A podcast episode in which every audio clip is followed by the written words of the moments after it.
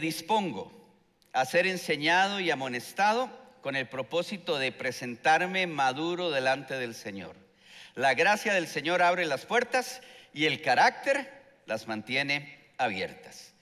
Bueno, aunque yo soy muy lento en las mañanas, este, hoy amanecí que me siento como generoso. Y vea, tengo una compu aquí que me dieron muy linda. Este, me la consiguió Álvaro, ahí uno de aquí de la comunidad, y, tiene excelente, ¿cómo se llama? Eh, tema de, pantalla y demás. Vea lo que bonito que está. Eh, ¿Alguien necesita una computadora en esta mañana? Levante la mano, no tenga aquí hay uno, dos. Oiga, si hay un buen grupo. Y yo quiero hoy, tengo ganas de regalar esta compu, es que se la lleven. Y les voy a hacer una pregunta. Tienen que ser muy rápidos, ¿verdad? Levantando la mano. El primero que levanta la mano de repente se lleva la compu. Tiene que contestarme lo siguiente de manera positiva, ¿verdad? De manera positiva. Estén listos, les voy a hacer una pregunta. Y el primero que levante la mano, la compu es suya. Claro, tiene que darme tiempo para sacar la información y todo, pero está prácticamente nueva. ¿Están listos? Ok, aquí viene la pregunta, levantando la mano. Respuesta afirmativa. ¿Qué tiene usted en su vida bueno que Dios no le ha dado? Levante la mano. Ay, qué lástima, yo quería darla, pero ya no se va a poder. Todo lo que nosotros recibimos bueno viene del Señor. Dice Santiago 1:17, toda buena dádiva y todo don perfecto descienden de lo alto. ¿De quién?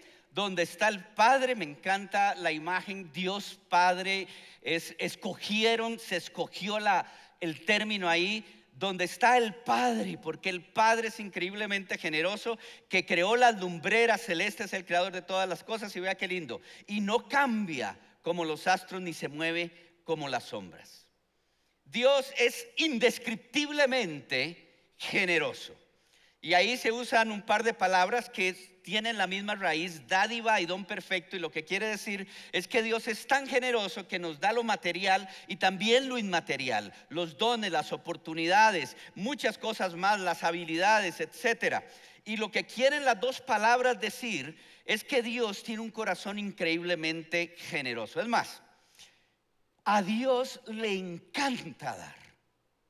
Hoy tomé un minutito este, para ver todas las, las peticiones, son no sé cuántas peticiones hay ahí, hay muchísimas. Y yo pensaba en la generosidad de Dios cuando veía todas estas peticiones. A Dios, mis amigos y amigas, les encanta dar. A Dios le encanta dar. Dios es un Dios dador. Y cuando Dios da, da de manera integral. Todo en nuestra vida a Dios le interesa. Y sus bendiciones alcanzan toda nuestra vida a todos los niveles. Cierre sus ojos en esta mañana. Cierre sus ojos un momento. Son las 9 y 40 de la mañana. Haga una lista en su mente de las cosas buenas que ha vivido desde que se despertó a las 9 y 41 minutos. Le doy unos segundos. Haga la lista.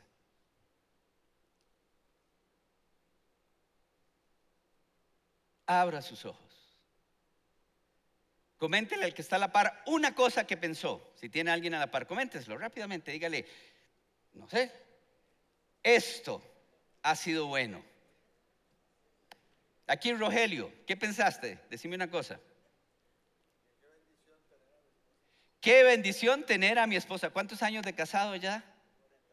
42. Entonces hay que invitarlos a Kentucky por lo menos.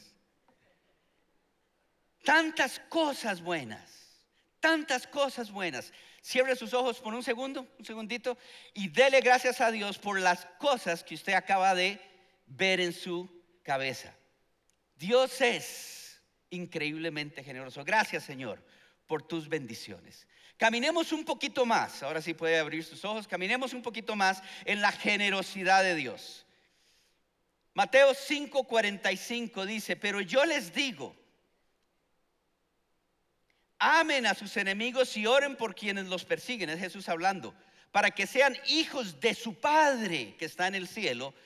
Él hace que salga el sol sobre malos y buenos, que llueva sobre justos e injustos. Nos dice Jesús, y hablando del tema de los enemigos, ahí es el contexto, pero nos dice Jesús para que entendamos el corazón bondadoso de Dios y el corazón generoso de Dios, que Dios es tan bueno, es tan bueno que Él no simplemente bendice a los justos, bendice inclusive a los que son injustos, a los que son rebeldes. Es una cosa increíble, tal vez es difícil para nosotros entenderlo, pero Jesús nos nos hace entender que Dios es tan generoso que aún al que no lo conoce, lo bendice. A veces la gente cree que son sus propios méritos o su genética eh, o su esfuerzo, etcétera, pero finalmente es Dios que les está dando oportunidades y les está bendiciendo. Hay gente que yo he conocido que ya le dio su vida al Señor y cuando lo entienden se dan cuenta que durante toda su vida Dios los estuvo bendiciendo de muchas formas.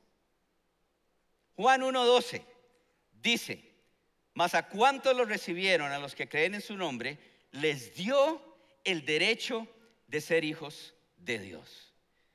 Dios nos pone sobre la mesa algo que ninguno de nosotros puede pagar o alcanzar, que es nuestra salvación. Perdón total, adopción, un nuevo inicio. Y Dios mismo pagó el precio para que usted y yo fuéramos salvos. Hay momentos en que la gente me ha preguntado, me hacen una muy buena pregunta y me dicen, pero si Dios es soberano, ¿por qué Él permitió que Adán y Eva pecaran y el pecado entrara? Es una pregunta muy interesante y uno elabora ahí la respuesta, pero yo siempre digo al final algo que tiene que ver con el corazón de Dios que para mí es impresionante. Dios mismo personalmente pagó el precio para que usted y yo tuviésemos salvación. Él mismo lo hizo, Él se metió en nuestra piel en Jesús y tuvo todo el impacto del pecado sobre su vida para que usted y yo pudiésemos ser salvos. Dios mismo pagó personalmente el precio de esa realidad. Me acuerdo cuando era niño y a mi casa llegaba mucha gente de todo el mundo y una vez mi padre no estaba, estábamos solo mi mamá y yo estaba más chiquitillo en la casa, estaba pequeñito, tenía 8 o 9 años. Y llegó un señor con un traductor, un señor de Estados Unidos, y tocaron la puerta y no estaba mi papá. Y igual entraron ahí, se presentaron, eh, los dos eran cristianos y se sentaron en, en, en, la sala. Yo estaba en mi habitación y yo escuché, ¿verdad? Y yo siempre he sido muy curioso.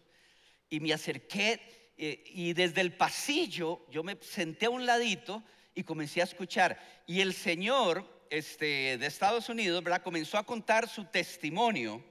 Y eso se me quedó tan grabado, tan grabado, comenzó a, contar su testimonio. Este, y el traductor iba diciendo, y finalmente pasó la historia muy corta. Eh, todos, el traductor, el que contaba la historia, eh, el señor y mi mamá, todos terminaron llorando, llorando. Y yo en el pasillo, y la historia era increíble. Este señor estuvo en la cárcel, lo metieron por un delito, ya no me acuerdo ni cuál fue, pero lo metieron por un delito muy serio y estaba en una cárcel de alta seguridad en Estados Unidos, donde el tema era súper estricto, y él cuenta que estaba haciendo la fila para poder ir a desayunar y de repente a un lado él vio algo que brillaba, estaba brillando. Y esa cárcel era tan estricta que él no podía salirse de esa fila porque era todo un tema. Pero le llamó tanto esa luz en el suelo que él se salió de la fila, fue, se acercó, tomó lo que estaba en el suelo y sabe que era un Nuevo Testamento. Regresó a la fila con el Nuevo Testamento en la mano y ni los otros privados de libertad se dieron cuenta, ni tampoco los guardas. Nadie se dio cuenta. Y él, después del desayuno, se llevó el Nuevo Testamento y comenzó a leerlo ahí en su celda. Y le dio su vida al Señor. Y todo cambió. Dios es tan generoso que Él hizo todo lo necesario para que nosotros tuviésemos esa salvación. Dios es maravilloso. Jeremías 29:11 dice, pero yo sé muy bien los planes que tengo para ustedes, afirma el Señor. Planes de bienestar y no de calamidad para darles un futuro y una esperanza. Dios tiene para todos nosotros cada día planes y propósitos sorprendentes. Y vea qué bonitas las características de esos planes y propósitos. Bienestar, futuro y esperanza. No significa que nuestra vida vaya a ser aquí lineal, porque no lo es. Pero cuando nosotros caminamos con el Señor, el Señor va desarrollando sus planes y sus propósitos de bien. Y son maravillosos. Les voy a contar un poquito cómo Dios me llamó a trabajar al ministerio. Creo que solamente al, eh, al, pastor Alejandro se lo conté un poquito, pero yo tenía 18 años. Y a mí siempre me han interesado muchísimas cosas y eso no se me ha quitado. Pero había una cosa que era fija desde que yo tenía memoria que yo siempre había querido ser y era ser piloto. Y finalmente, después de todo este, un estire y encoge con mis papás y demás que no lograron sacarme de ahí. Terminé estudiando, un chiquillo de 18 años, estudiando el sueño de toda su vida desde que tenía memoria, estudiando aviación en Panamá. Y en un momento dado, yo entré en una crisis, digamos, espiritual, este, y una noche me acuerdo viendo los que han estado en Panamá, ¿verdad? los edificios de Panamá, ahí le abrí al Señor y yo le dije, Señor, Mejor hoy, yo ya le había dado mi vida al Señor a los 13 años en un campamento, pero yo le dije, Señor, mejor hoy vuelvo a renovar contigo mi llamado, porque si no, esto se va, eh, permítame ser versión popular, se va a desguabilar todo. Imagínense un chiquillo de 18 años estudiando aviación, ahí, todo lo que eso significa, ¿verdad? En otro país. Y yo le dije, Señor, aquí estoy. Y vea lo que me dijo el Señor. Me dijo, eso sí que no me lo esperaba. Y el Señor me dijo, Arturo, coge tus maletas y regresa a Costa Rica. Vas a trabajar para mí. Aquí estoy parafraseando un poquito. Y yo sin decirle a mis papás nada, agarré mis maletas y regresé, digo yo, porque me van a colgar. Estos me van a colgar después del sacrificio que han hecho. Y yo llegué, toqué la puerta de mi casa, toqué el timbre, abrió mi mamá y de repente mi mamá dijo, mi papá estaba atrás de la casa en, su oficina y de repente mi mamá gritó, le gritó a mi papá, le dijo, Arturo, hey, Alberto, Arturo está aquí. Y se fue para atrás, a donde estaba mi papá y me dejó parado en la puerta con la maleta. Y yo no entendía nada. Al final, ¿sabe qué sucedió? Luego ya entendí. La noche esa de crisis tan particular en, la cual yo le dije al Señor, Señor, aquí estoy. Mi madre, Dios la levantó, Dios la despertó y, la puso a orar por mí. Y ella sentía que algo estaba pasando y ella no podía dormir. Y en un momento dado Dios le dijo a mi mamá, tranquila, Dios está, eh, Arturo está en mis manos. Y aunque yo no tenía las piezas armadas ni lo que iba a pasar, me di cuenta que Dios sí tenía planes y buenos propósitos. Es parte de la generosidad de Dios. Filipenses 4:19 dice este, lo siguiente, así que mi Dios les proveerá de todo lo que necesiten conforme a las gloriosas riquezas que tiene en Cristo Jesús. Vamos a ver, ¿cuántos de ustedes en esta mañana eh, vieron las aves? ¿Cuántas aves vieron? ¿Alguien? ¿Eh? ¿Algunos? Pero casi, son como tres los que levantaron la mano. Yo vi como 20 cuando pasé por el Parque de la Paz. Quiero, a mí me encanta la fotografía. Quiero que vean unas fotos de unas aves. Eso lo tomé más o menos hace un mes. Vea estas fotos. La siguiente. Wow, ahora qué buenas fotos, ¿verdad? La siguiente. Wow. Yo amo la fotografía, pero una de las cosas que amo fotografiar son las aves. ¿Sabe por qué? Porque las aves me recuerdan una otra vez la fidelidad de Dios y la provisión de Dios.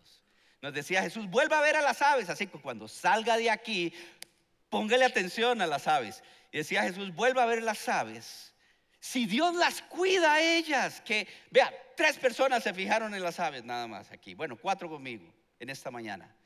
Eso decía, vuelva a verlas, porque si Dios las cuida a ellas, también los va a cuidar a ustedes. Hablando de su provisión. Y luego una porción del Salmo 23 que también habla de la generosidad de Dios. Lo voy a leer. Dice, me infunde nuevas fuerzas, hablando de Dios como pastor. Me guía por sendas de justicia por amor a su nombre. Aun si voy por valles tenebrosos, no temo peligro alguno, porque tú estás a mi lado. Tu vara de pastor me reconforta dispones ante mí un banquete en presencia de mis enemigos, has ungido con perfume mi cabeza, has llenado mi copa a rebosar.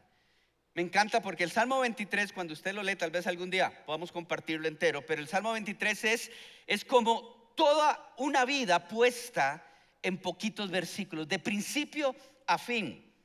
Y ahí también se ve la generosidad de Dios. Y les menciono solo algunas cositas, fuerzas. ¿Quién de ustedes acá no se cansa? Aún los más jóvenes, dice la Biblia, que se cansan. Hace unos días atrás fui a un lugar, a un espacio donde unos amigos queridos estaban pasando y están pasando un momento verdaderamente difícil. Verdaderamente difícil. ¿Sabe qué encontré yo ahí? Y me sorprendió las fuerzas de Dios.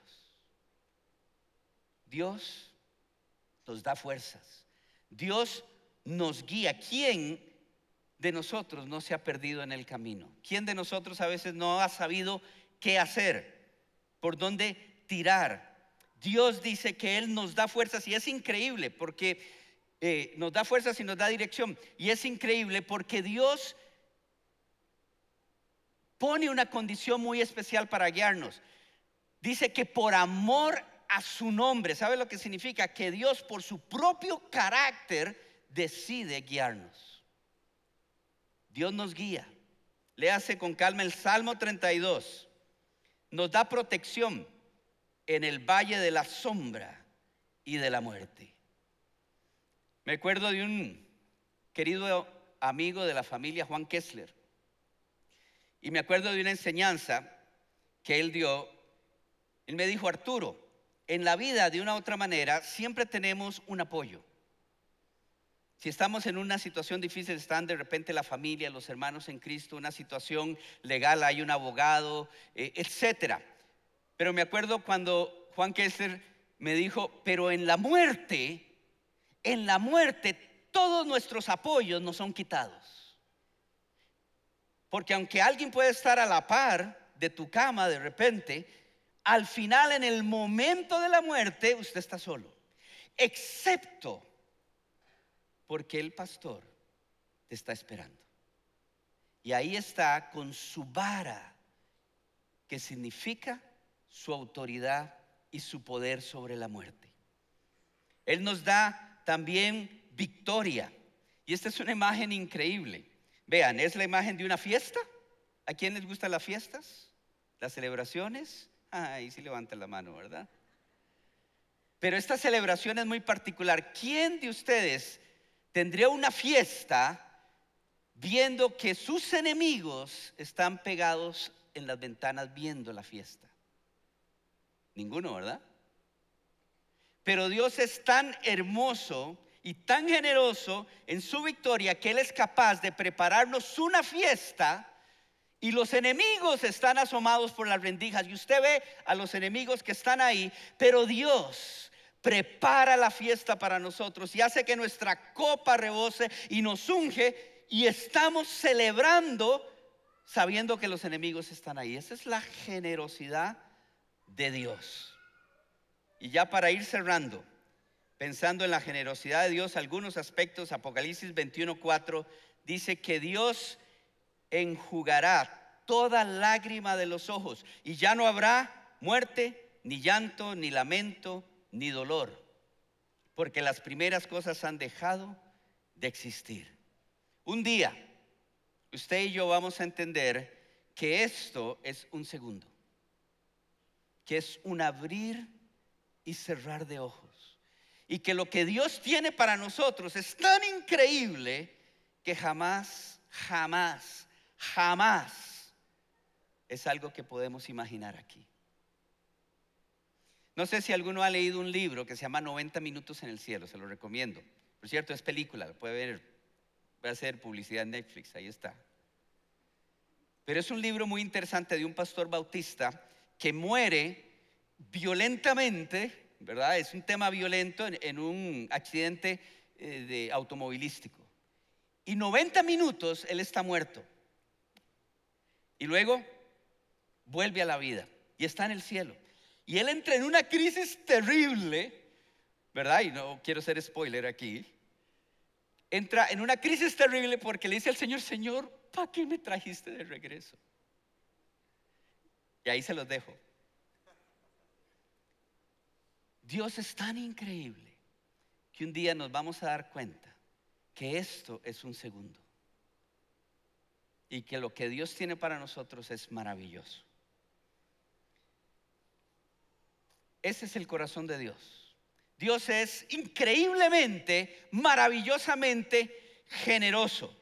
Pero entre la generosidad de Dios en nuestra vida, hay cosas que realmente son importantes y quiero contarles una de ellas. Les voy a decir una lista de nombres, a ver si alguien puede reconocer qué grupo es este. Es una lista que está en la Biblia. ¿Están listos? Aquí vienen, son 11 nombres.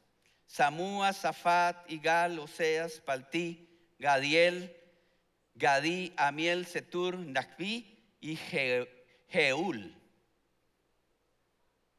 ¿Alguien? ¿Lo reconoció? Les voy a decir dos nombres de personas que estuvieron con este grupo y muchos van a hacer clic. ¿Están listos? Caleb y Josué. ¿Quiénes eran? Los espías. Los espías que entraron a la tierra prometida. Déjenme leerles un texto, números 13, 27, 28 y el versículo 31. Es el momento en que ellos fueron, entraron a la tierra prometida, vieron todo y regresaron. Y ese es el momento.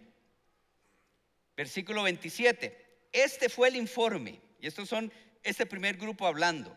Dice, fuimos al país al que nos enviaste. Y por cierto que allí abundan la leche y la miel. Aquí pueden ver sus frutos, los trajeron, ahí estaban pero el pueblo que allí habita es poderoso y sus ciudades son enormes y están fortificadas. Hasta vimos anaquitas allí. Pero los que habían ido con él respondieron, versículo 31, no podremos combatir contra esa gente, son más fuertes que nosotros. Esos espías vieron exactamente lo mismo que Josué y Caleb vieron. Estuvieron en el mismo lugar, pero se echaron para atrás. Y usted puede leer luego todo el texto número, eh, números 13 y 14, lo puede leer todo, puede leer toda la historia. Pero ellos se echaron para atrás, terminaron desanimando al todo el pueblo. Ojo, es increíble, terminaron comenzando a mentir al pueblo. Y comenzaron a quejarse todos. Ay, ¿para qué salimos? ¿Para qué nos sacó el Señor? No sé si se le parece, ¿verdad? Pero a veces a mí me agarra esa garrotera también. ¿Qué pasó? Y, y ojo, Inclusive comenzaron a buscar a un líder para que los llevara de regreso a Egipto. ¿Qué estaban olvidando atesorar estos espías en sus corazones?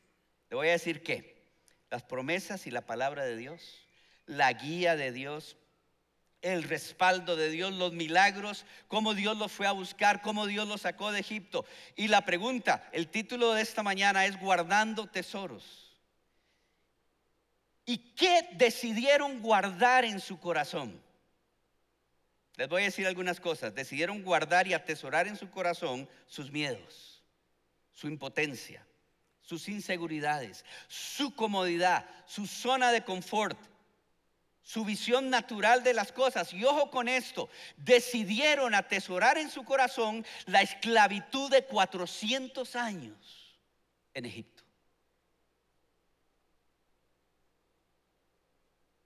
Y eso marcó sus vidas para siempre.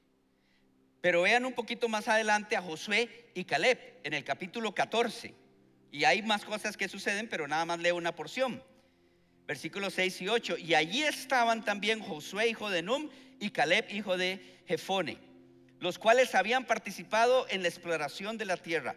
y ambos se rasgaron las vestiduras en señal de duelo y le dijeron a toda la comunidad israelita, la tierra que recogimos y exploramos es increíblemente buena. Ojo, era la misma tierra que habían visto.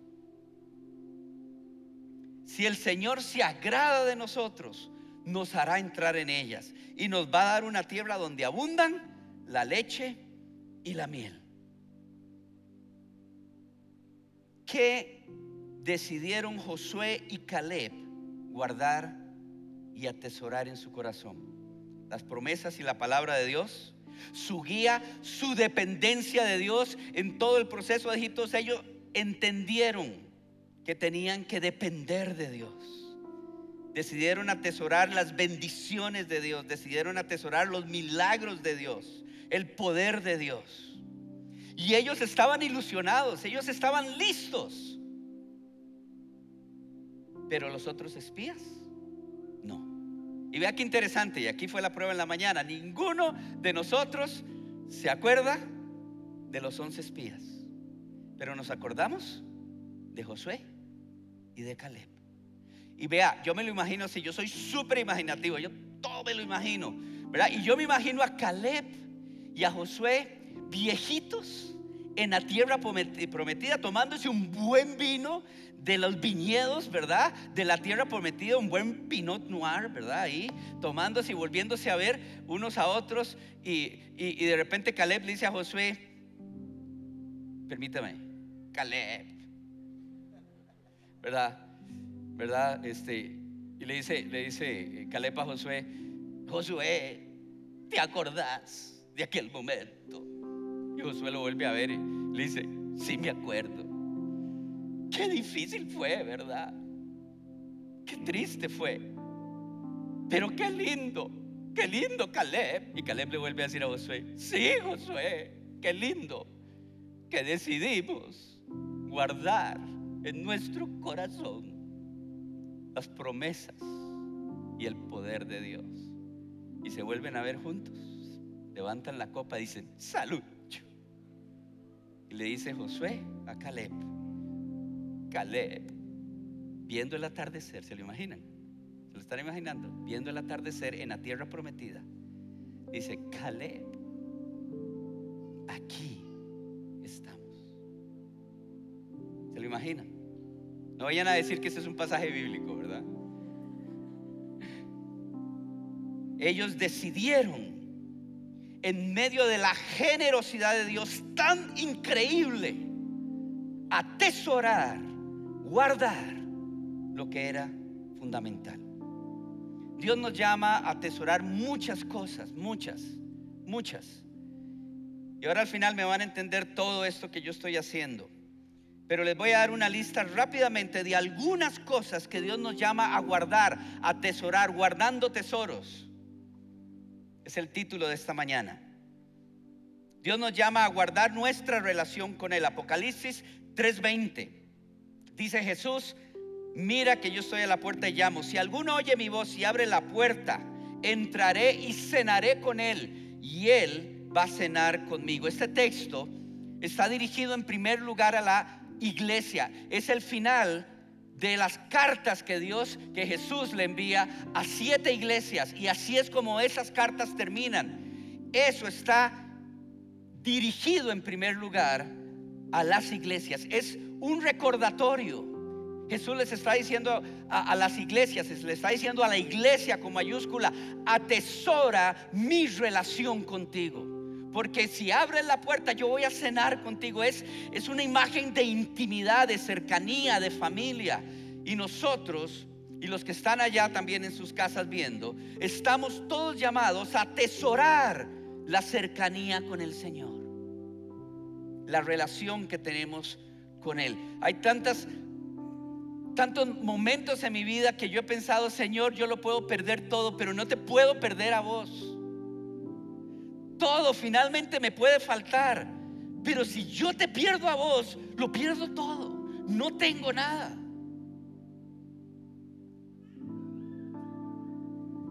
Dios nos llama a guardar el corazón. Proverbios 4:23, por sobre todas las cosas, Cuida tu corazón porque de él mana la vida. Protege tu corazón. Señor dice, ten cuidado con lo que dejas entrar a tu corazón. Nos llama también a guardar su palabra. Salmo 119, 11 dice, en mi corazón atesoro tus dichos para no pecar contra ti. ¿Cómo le hace el salmista para seguir adelante en un mundo hostil a Dios? Y nosotros sabemos que vivimos en un mundo violento contra Dios. Atesora los dichos del Señor, su amor su amor, su palabra, lo que Él nos revela a través de su palabra. Dios nos llama a mantener, vea esto, a atesorar el agradecimiento. Primera Tesalonicenses 5:18, den gracias a Dios en toda situación, en toda situación, porque esta es su voluntad para ustedes en Cristo Jesús. Vea, algo más claro no puede estar. Yo sé que a veces es difícil entender esto, pero el agradecimiento, que parece tan sencillo, es verdaderamente un principio fundamental en nuestra vida. Cambia nuestra perspectiva de la vida. En los últimos años a mí me ha llamado tanto la atención, y esto ha sido en los últimos tal vez 3, 4 años, que he comenzado a ver más y más artículos de gente que no es cristiana, ¿verdad? de profesionales en su campo, que hablan del agradecimiento. Y vean, aquí el inicio de un artículo de un psicólogo hablando del agradecimiento, ni, ni es cristiano ni nada. Dice así el artículo, muchos lo ignoramos, pero el poder de la gratitud es casi infinito y muy intenso. Ser agradecido, tanto dando las gracias cuando alguien hace algo bueno por nosotros, como valorando todas las cosas que tenemos en nuestras vidas, por muy pequeñas e insignificantes que puedan parecer, todo eso trae consigo muchos beneficios. Y yo leí todo el, artículo, pero me hace una gracia, porque digo yo, híjole, si esto lo inventó el Señor. Dios nos llama a atesorar el agradecimiento en nuestras vidas. Miqueas 6:8 dice, "Ya te he declarado lo que es bueno. Ya te he dicho lo que de ti espera el Señor." Ve, hay un énfasis ahí. Practicar la justicia, amar la misericordia y humillarte ante tu Dios. Ser justos. Dios nos manda a poner principios de justicia en nuestro corazón, de cómo también eh, hacemos las cosas. Pero vea que interesante, a la par de la justicia pone la misericordia. La gracia de Dios es que Dios nos da lo que no merecemos. Esa es su generosidad. Montones de cosas que no merecemos. Aun cuando metemos la pata, Dios sigue siendo generoso. Esa es su gracia. Pero la misericordia de Dios es que no recibimos el trato que merecemos por el mal que hemos hecho. Y Dios nos dice, yo soy misericordioso con ustedes. Ustedes tienen que ser también justos, sí, pero también misericordiosos con los demás. Y humillarte, ser humilde delante del Señor. Porque sin humildad, Dios no puede entrar en nuestra vida. Necesitamos ser humildes. Dios dice, atesora ser humilde. A mí a veces, ustedes me ven así muy tranquilito, pero a veces a mí se me paran las plumas de, de gallillo. Humildad. Filipenses 2.4 dice, cada uno debe velar no solo por sus propios intereses, sino también por los intereses de los demás. Para Dios es muy importante cómo nosotros tratamos a los demás. Cómo nosotros somos solidarios con los demás. Cómo de repente nosotros nos salimos de nuestro camino, de nuestros intereses que están ahí, que los tenemos para velar por los intereses de otros. Para Dios es tan importante cómo nosotros tratamos a los demás. Que Jesús oró por la unidad y nos mandó un nuevo mandato, ¿se acuerdan? ámense unos a otros. A veces la iglesia o las iglesias parecen campos de batalla. Y el Señor nos dijo, no, para mí es tan importante como vos te preocupás y tratás a los demás. Y dos cosas más para terminar. Marcos 16, 15 dice, este, en los labios de Jesús, les digo, vayan por todo el mundo y anuncien las buenas nuevas a toda criatura. Eso es tan importante para el Señor el Señor nos dijo, ustedes son la luz del mundo. Él es la luz, pero Él nos dijo a nosotros, ustedes son la luz del mundo. Tienen que dejar que su luz se vea. Tenemos que atesorar, compartir con otros del Señor. Y la última cosa, y hay muchas más, pero son ejemplos. Hebreos 12.2 dice, fijemos la mirada en Jesús, el iniciador y perfeccionador de nuestra fe, quien por el gozo que le esperaba soportó la cruz, menospreciando la vergüenza que ella significaba, y ahora está sentado a la derecha del trono de Dios. El Señor nos dice, atesora donde pones cada día tu mirada. Cada día para el Señor es súper importante que usted camine poniendo la mirada en Jesús, recordándolo, sabiendo que Él está ahí, sabiendo lo que Él ha hecho, sabiendo que Él te va a ayudar, sabiendo que Él te va a respaldar, te va a apoyar. No quites jamás la mirada de Jesús cada día. Es algo que tenemos que atesorar. Dios es un Dios generoso, es dador. Dios ama, ama dar.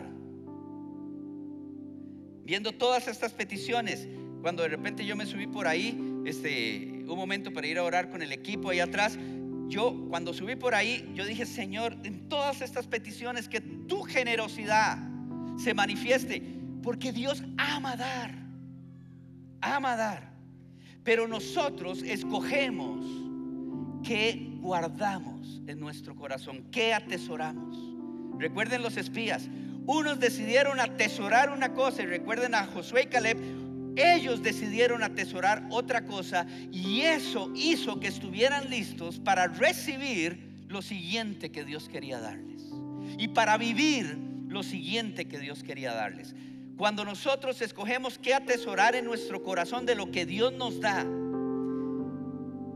qué, es prioritario, qué es importante, qué es fundamental en nuestra vida. Vea, estamos con el Señor y Él con nosotros marcando la diferencia en nuestra vida. Por eso es tan importante. Le voy a hacer una serie de preguntas. Acabamos de terminar los 12 días de ayuno y oración. Y muchos de ustedes participaron o estuvieron viendo también este, a través eh, de las pantallas muchas cosas. De los que estuvieron aquí, Dios les dijo, Dios les dio, Dios les habló, Dios cambió, Dios agregó. Pero esto va más allá también de los 12 días, porque Dios es tan generoso que aunque usted no estuviera aquí, Dios le está dando. Y quiero hacer una serie de preguntas para ir cerrando.